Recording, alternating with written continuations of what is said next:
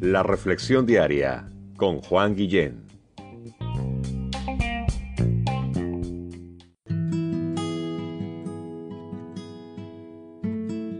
Hola, ¿cómo estás? ¿Cómo te sientes? ¿Cómo está tu relación con Dios? ¿Sientes o sabes que necesitas un cambio de 180 grados? Quiero leerte algo que va a reflejar el poder del amor de Dios en la vida de una persona. Dice la palabra de Dios en Filipenses capítulo 1 versos 7 al 11. Pablo dice, como me es justo sentir de todos ustedes. Filipenses, le escribe a los filipenses, por cuanto les tengo en el corazón y aún en mis prisiones en la defensa y confirmación del Evangelio, de las buenas noticias de Jesús. Todos son participantes conmigo de esta gracia, de este don, de este regalo inmerecible. Porque Dios me es testigo de cómo les amo a todos ustedes con entrañable amor de Jesús.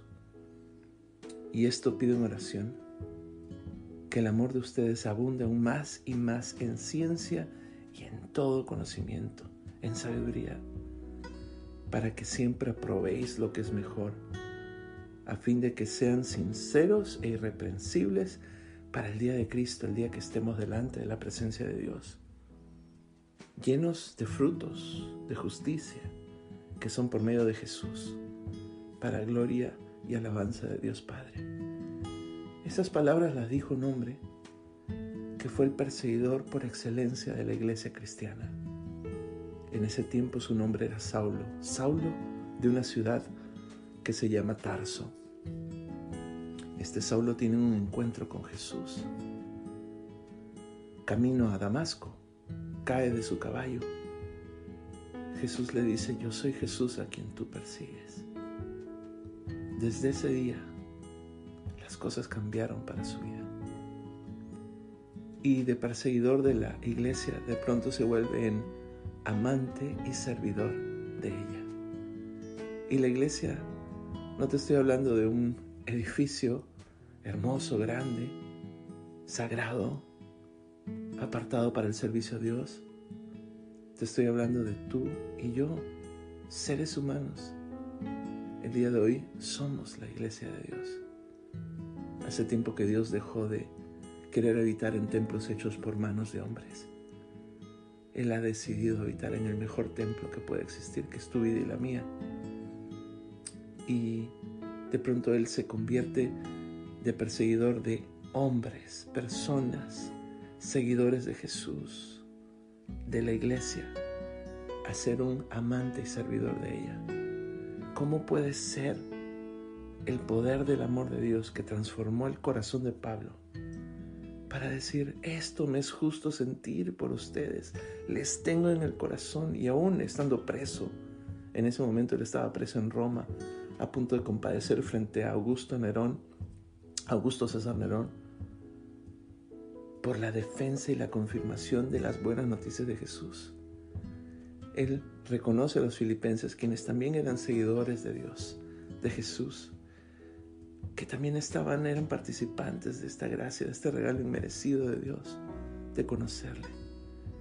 Es increíble que dice que les tiene en el corazón, que tiene de, de su corazón sale un entrañable amor y que pide en oración a Dios, pide a través de sus palabras a Dios, que el amor de ellos también abunde más y más y que sea un amor, un amor sabio, que tenga conocimiento, que tenga ciencia, para que así se pruebe siempre lo mejor, para estar sinceros e irreprensibles delante de Dios, llevando frutos para gloria de Dios en el nombre de Jesús. Wow. Yo no sé tú, pero mi vida también era muy diferente. Antes de conocer a Jesús, antes de que Jesús se mostrara mi vida en mi camino, yo no sé si este es el día para ti en que a través de esta reflexión tú te das cuenta que Dios te ama y que tiene poder para transformar tu vida como lo hizo con la vida de Pablo, como lo hizo con la mía. Solo tienes que decirle estas palabras sinceras a Dios. Dios, en este día te doy gracias porque tu palabra me ha convencido de que tú tienes el poder para transformar vidas. Te suplico, Señor, que transformes la mía. Te pido perdón por haberte dado la espalda tantas veces por mi pecado. Te suplico que me perdones, no por cosas que te prometa yo hacer de ahora en adelante, sino por lo que hizo Jesús hace dos mil años en la cruz del Calvario, pagar por mis pecados. Señor, te suplico una nueva oportunidad en este día. Cámbiame, transfórmame. Limpia mi corazón, limpia mi vida para hacer tu voluntad.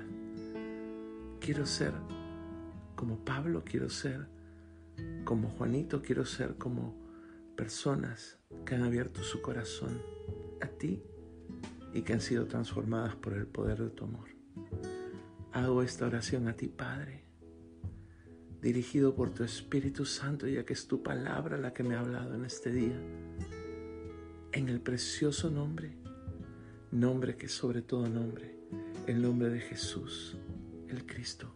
Amén.